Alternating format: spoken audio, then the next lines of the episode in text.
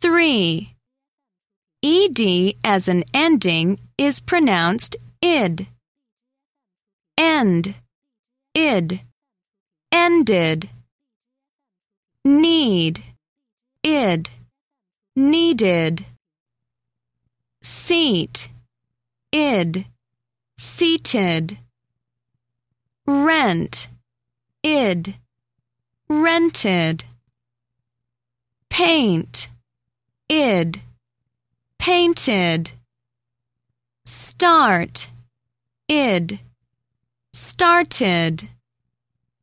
Melt, id, melted.